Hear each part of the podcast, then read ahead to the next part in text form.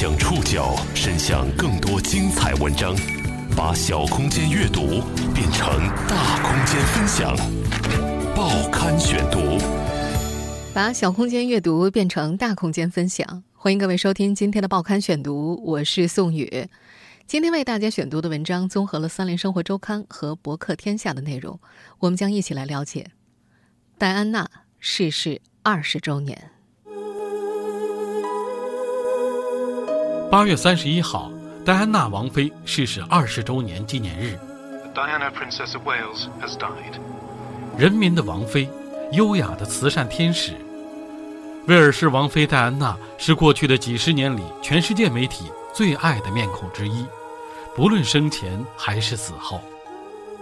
戴安娜逝世二十周年纪念日前夕，多家媒体都制作了以她为主角的纪录片。英国人甚至世界各地的人们也依然在关注和这位王妃有关的一切。为什么戴安娜会成为一代偶像？为什么在她去世二十多年之后，人们依然如此在意她的悲剧，并对其中的悲痛感同身受？报刊选读今天和您一起关注戴安娜逝世二十周年。假使活到今天，五十六岁的戴安娜王妃。大概是一名鬓角发白、身段优雅、穿着时髦的酷奶奶，但是二十年前的一场车祸终止了这个假设。This is BBC Radio in London。我们现在听到的录音出自一九九七年的 BBC 广播新闻。The Diana Princess of Wales has died. He said she was killed in a car crash in central Paris. 一九九七年八月三十一号。威尔士王妃戴安娜在法国巴黎的一场车祸中香消玉殒，她的生命永远定格在三十六岁，从此作为人民的王妃的样板，活在英国人的心里。goodbye，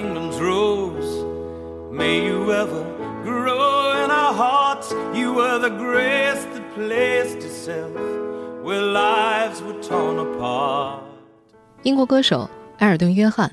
将这首写给梦露的歌《风中之烛》在戴安娜的葬礼上重新演绎，从此这首歌成为纪念戴妃的经典。其中有几句是这样唱的：“永别了我们的英伦玫瑰，你永远盛开在我们的心中。你的一生就像是风中之烛，即使大雨倾盆不止，光芒不随夕阳消逝。”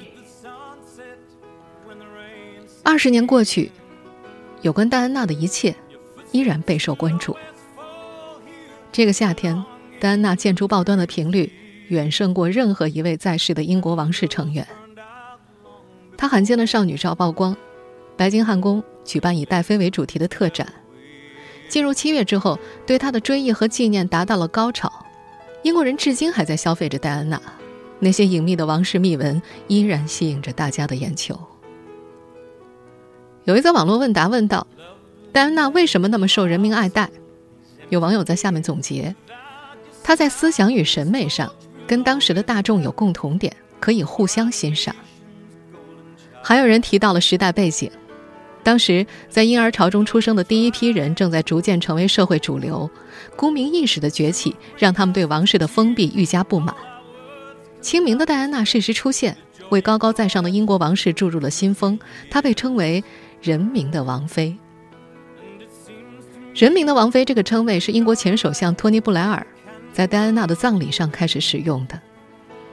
布莱尔在悼词中说：“他是一个出色而温暖的人，他的人生为悲剧所触碰，令人伤感。但当他触碰他人，不论在英国或者世界其他地方，却总是以愉悦、以舒心。他是人民的王妃。”这将令他活在我们的心中，活在我们的回忆里，直到永远。在戴安娜死后的二十年里，更多关于她的故事和报道被生产了出来，为这个传奇的宏大叙事添砖加瓦。如今，关于戴安娜的书籍不计其数，写作者包括她的管家、情人、私人秘书、记者和研究者，影像资料同样不在少数。其中包括他帮助专栏作家莫顿写作戴安娜一个真实故事时所录制的磁带，和他接受演讲培训时的一些私人对话，在他逝世二十周年之际，有好几部纪录片就以此为素材。In 1992, she began recording a series of videotapes. 我们现在听到的这段录音出自英国广播公司第四频道播出的戴安娜她的自述。This was a different Diana, uninhibited, free talking, candid. 美国国家地理频道也推出了一部同名纪录片。除此之外，还有 BBC 的《戴安娜事后七日》，以及英国独立电视台所推出的以威廉王子和哈里王子讲述为主线的纪录片《我的母亲戴安娜》。在戴安娜死去二十年之后，人们似乎了解了戴安娜的一切。果真如此吗？在各种书籍和最新披露的纪录片中，关于戴安娜的故事是怎样的？报刊选读继续播出。戴安娜逝世二十周年，让我们先来认识一下戴安娜·弗兰西斯·斯宾塞小姐。她喜欢耸着肩，瑟瑟缩缩的窝在沙发里，笑起来有几分戏谑，还有几分天真。害羞的时候，她会捂住脸。她看起来很甜美，很文静，又调皮快活。她身上总带着一些少女气。即使在后来，她成为世界的王妃，也会在某些时候露出不安与羞怯。一九六一年七月一号，戴安娜出生于英国诺福克的一个贵族家庭，她是这家的小女儿。她的父亲爱德华·斯宾塞是斯宾塞伯爵七世的独子，斯宾塞家族与英国王室世代保持着良好关系。他的曾祖父斯宾塞伯爵六世曾在爱德华七世和乔治五世的宫廷里担任过职务。而斯宾塞家族的女眷呢，也经常行走于宫廷。一开始，人们将戴安娜和查尔斯的故事描述为童话。戴安娜和查尔斯相识于1977年，那时戴安娜16岁，查尔斯29岁。他们是在戴安娜姐姐的射击派对上认识的。十八岁半的时候，他们再次相逢了。很快，戴安娜就被查尔斯的甜言蜜语吸引，坠入了爱河。在最新公布的纪录片当中，披露了戴安娜在一九九二年对她的演讲教练说的很多关于婚姻、关于王室的肺腑之言。But he wasn't consistent with his courting abilities. He'd ring me up every day for a week, and then he would speak to me for three weeks. 谈到这段的时候，他说，结婚之前自己只见过查尔斯王子十三次，并且觉得这个男人作风古怪。他有的时候连续一周每天都给他打电话，有的时候连续三个星期一句话都不和自己说。他还说，但只要查尔斯每次打来电话，他都会神魂颠倒。两人的关系很快被媒体捕捉。一九八零年，英国的小报头条就宣称查尔斯再次坠入了爱河。仅仅数月之后，白金汉宫便宣布了两人订婚的消息。这是一九八一年二月二十四号。All for a glimpse of any engagement day activity。一九八一年七月二十九号。查尔斯与戴安娜在伦敦的圣保罗大教堂举行了轰动世界的世纪婚礼。这距离戴安娜过完二十岁生日仅仅三个礼拜。I will. Diana, wilt thou have this man to thy wedded husband? I will. 这场婚礼成为当时全球观众最多的一场婚礼，通过电视转播到了世界各地。戴安娜穿着庞大的吉利婚纱，显得非常紧张。在七点五亿观众的观看之下，她将丈夫查尔斯·菲利普叫成了菲利普·查尔斯，但这并没有影响坎特伯雷大主教宣布，童话已经缔结。The prince and princess on their wedding day。第二年，戴安娜生下了威廉，两年之后，她又生下了哈里。然而，现实当中的王子与公主。并没有从此幸福的生活在一起，事实上恰好相反。在最新披露的几部纪录片里，戴安娜将婚礼那天称为一生中最糟糕的日子。The worst day of my life。她还说，如果要写一部关于自己的剧本，她会让丈夫带着情妇远走高飞，永远不回来。这是一段从一开始就缺乏爱情基础的婚姻。在结婚之初，有记者问这对新人是否真的相爱。戴安娜很快给予了肯定的回答，可是查尔斯的回复却是：“那要看你如何定义爱。” And I suppose in love. Of course. whatever in love means. 多年之后，查尔斯向媒体承认，迎娶戴安娜不是出于爱情，而是因为王室家庭的压力和责任。在他们结婚十一年之后，英国首相宣布了这对曾经的童话夫妻分居的消息。一九九五年，戴安娜出现在电视上，在全景访问节目里接受了马丁·巴希尔的访问。直到今天，当人们再次回看这场著名的访谈的时候，依然会为这位王妃的坦率感到惊讶。在这场公开的采访上，戴安娜被问到查尔斯与其情人卡米拉之间的情感纠葛，她直言不讳地回答：“是的，我们的婚姻关系里有三个人，所以有些拥挤。”在问到他与马术教练詹姆斯·休威特的情感关系的时候，他也毫不回避，他说：“我爱过他，但他让我很难过。”非常不幸的是，戴安娜的这位情人人品不佳，他以昂贵的出版费出版了一本《恋爱中的楚妃》，一度将戴安娜推上了风口浪尖。There've been rumours, there've been denials. Now I'll tell you what I know. Book due to go on sale tomorrow claims she made several attempts on her life. 这场发生在一九九五年的访问，引发了王室的迅速反应。女王在一个月之后就给双方发了信笺，敦促查尔斯迅速离婚。那时的戴安娜表现得像一个叛逆的豪门儿媳，再次引起了王室的不满。一九九六年二月，她单方面做出了离婚宣言，称双方已经协议离婚了，但是威尔士王妃还会继续参与到两个小王子一切的决策之中，继续留在肯辛顿宫中，并保留威尔士王妃戴安娜的头衔。英国王室很快做出了反应，称一切尚未有定论。直到这年八月，戴安娜与查尔斯正式宣布离婚，王室。让戴安娜保留了威尔士王妃的头衔，但是去掉了殿下的称谓。走出王室的戴安娜立刻变得自由了。舒展之后，她看起来更加迷人。过去被戴安娜视为巨大枷锁的威尔士王妃的身份开始发挥效用。她开始拥抱艾滋病人，关注麻风病人，关注流浪汉，关注受性虐待的儿童，还多次出访北非。亲赴战乱地区探视因为触雷伤残的平民。在儿子威廉的提议之下，他还拍卖了自己的七十九件华服，筹得了三百五十万英镑，全数都捐给了慈善事业。要知道，在上世纪八十年代，艾滋病被认为是同性恋的疾病。来自戴安娜的关心，对于这些患者来说是一件不可思议的礼物。有一位曾和戴安娜共事的公益人士说：“哦，现实阴沉厄运。”而照片里大家都在笑，因为有他，他有活力。看他每张照片都有他的笑脸，有一种积极美好的光辉。我一生里面见过很多人，不是每个人都有这种能力。他可以走进房间，让大家觉得一切都会好起来。戴安娜自己的生活，并没有彻底好起来。离婚后一年，一九九七年八月三十一号深夜。在躲避狗仔队的过程当中，戴安娜乘坐的车辆在巴黎著名的阿尔马桥下隧道发生车祸。她此时的情人多迪费伊德和司机当场死亡，戴安娜被送入了医院，抢救无效，终年三十六岁。I repeat that Diana, Princess of Wales, has been killed in a car crash in the center of Paris. 一九九七年的《时代周刊》写道：“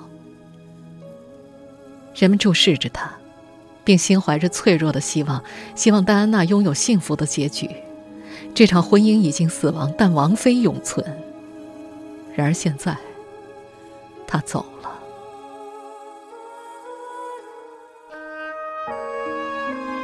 不论人们对于这个王子与王妃的童话怀有怎样的争论和见解，不可否认的是，在戴安娜死后二十年，她依然活在大众的心里。戴安娜这个名字的意义已经超越了王妃本身。为什么她会成为大众偶像？这背后有什么十大因素？报刊选读继续播出。戴安娜逝世二十周年。如果我们把目光放回到上世纪八十年代，会发现，戴安娜之所以会成为一代偶像，是因为她出现的适逢其时。很大程度上，人民的王妃戴安娜，她的神话是由人民制造的。这其中有媒体的渲染，也有民众的共情。就像英国《卫报》评论的那样，这是一场集体创造，它也是一种集体财产。在戴安娜成为王妃的上世纪八十年代，英国最具权势的是两位女士，一位是保守而高高在上的英女王陛下，另外一位是英国历史上的第一位女首相，被称为“铁娘子”撒切尔夫人。而甜美亲和的戴安娜王妃出现，无异于一股清风，让民众在强权女性的对峙之中得到了一丝喘息。戴安娜和查尔斯的世纪婚礼举行的那个夏天，并不是一个宁静的夏天。那时的英国经历了布里克斯顿暴动和托克斯泰斯暴动，失业人口高达两百五十万。尽管如此，王室童话的上演依然获得了人民的鲜花和掌声。年轻的戴安娜成为全世界最著名的女人。对于这位二十一岁的姑娘而言，这顶王冠十分沉重，光环让她无处可藏。许多西方人认为，上世纪八十年代那十年是经济繁荣。气氛乐观的十年，生活很好，更重要的是生活显得很好。充满了经济衰退的阴霾终于告退，消费主义成为新宗教，物质主义无孔不入，品味与格调显得无比重要。在一切皆有可能的时代里，野心被强调了。当年轻的戴安娜最初出现在公众面前的时候，她看起来像一个漂亮的斯隆漫游者。斯隆漫游者这个称谓来源于伦敦肯辛顿地区的斯隆街。在上世纪七十年代，英国的潮流青年热爱薇薇安·维斯特伍德精品店所在的国王大道西部，而保守的人们则更加青睐斯隆广场东边。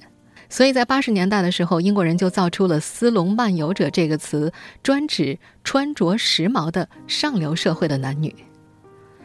而戴安娜正是斯隆漫游者的原型。在那时的英国版《芭莎》杂志上，可以看到以此为主题的大篇幅的报道。戴安娜本来就出身名门，他所在的斯宾塞家族在历史上声名显赫。斯宾塞家族的骄傲在戴安娜的婚礼上体现的最为明显。他的弟弟，年轻的斯宾塞伯爵发表演讲说：“戴安娜不需要任何王室头衔来延续她特殊的品牌魔力。”不论人们对于这个神话怀着怎样的争论和见解。不可否认的是，在戴安娜死后的二十年里，她依然活在大众心里，为人们所记住。戴安娜这个名字本身已经超过了王妃这个头衔。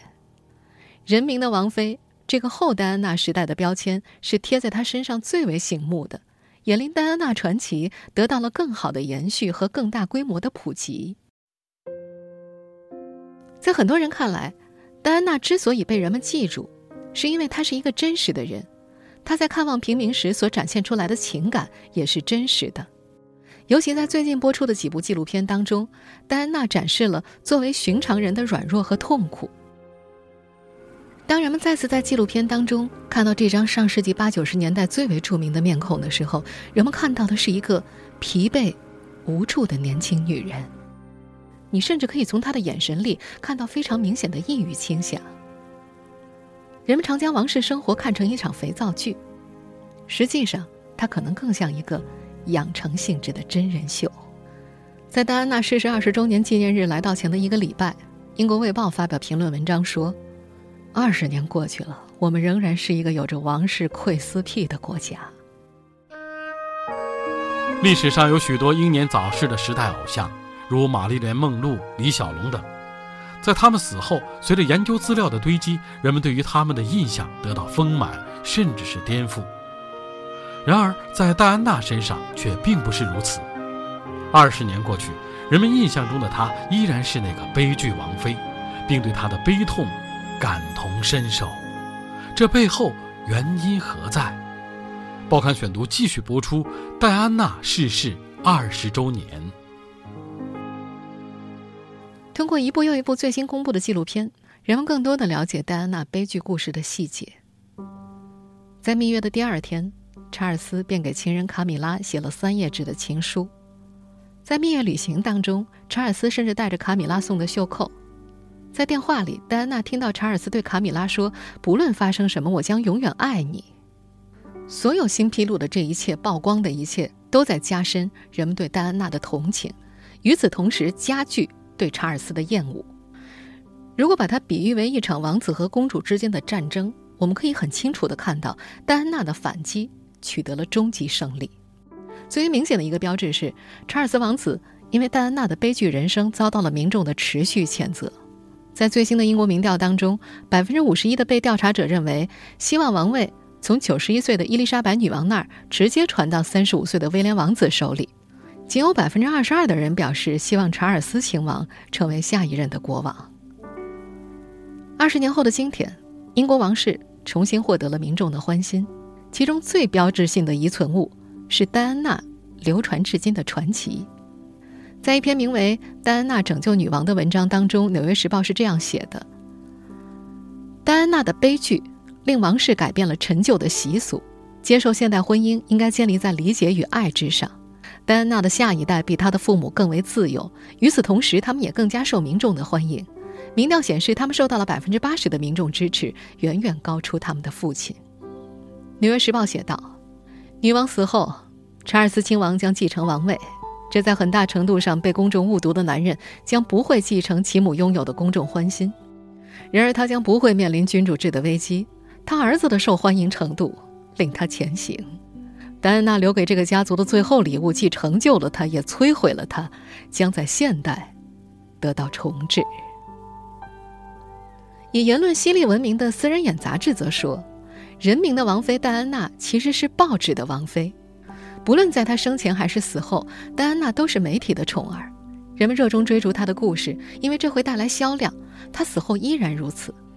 关于戴安娜的周年纪念，大多数都是媒体自发进行的，而不是王室或者政界。媒体一方面促使了她的死亡，另一方面也让她的形象得以一直活下去。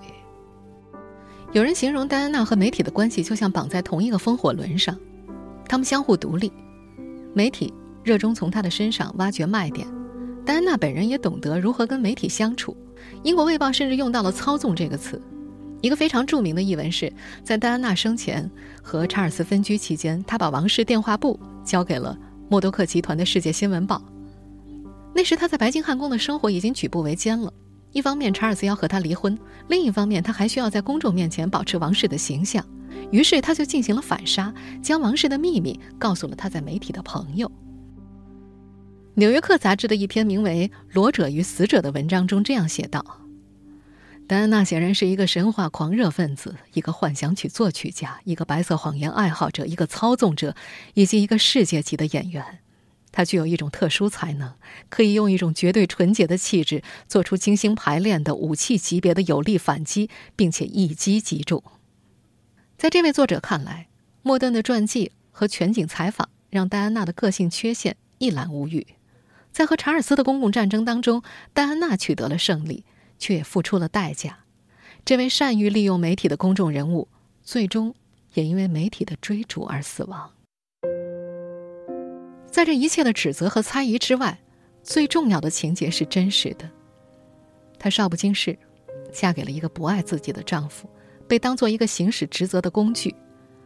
在王室那个大家庭里，她孤立无援，压力重重。实际上，即使怀疑一切的理性派，在看完不计其数的纪录片之后，看到一个快活名利的少女逐渐变为被抑郁症折磨的疲惫妇人，也很难对她说出负面的话来。她的不幸和痛苦是真实的，她的原初画像从来没有改变过。时间已经过去了二十年，人们为何依然如此在意戴安娜的悲剧，并且对其中的悲痛感同身受呢？或许只是因为撕掉华丽的王室身份，戴安娜的故事，只是一个不幸的家庭故事。在戴安娜去世十周年的时候，《时代周刊》的纪念文章当中有这样一段文字：在戴安娜的人生残骸中，我们看到自己的生活中试图一起重建的焦虑和阴影。作为丈夫、妻子、儿女、女儿，我们为戴安娜的伤悲站立，仿佛陷入了突如其来的自怜一样。二十年之后，我们再次翻看戴安娜的传奇，就像重温一部老剧，同样也感到了悲悯与共情。我们否认个中的窘迫，我们认可其中的真实，一切仿佛从来没有改变。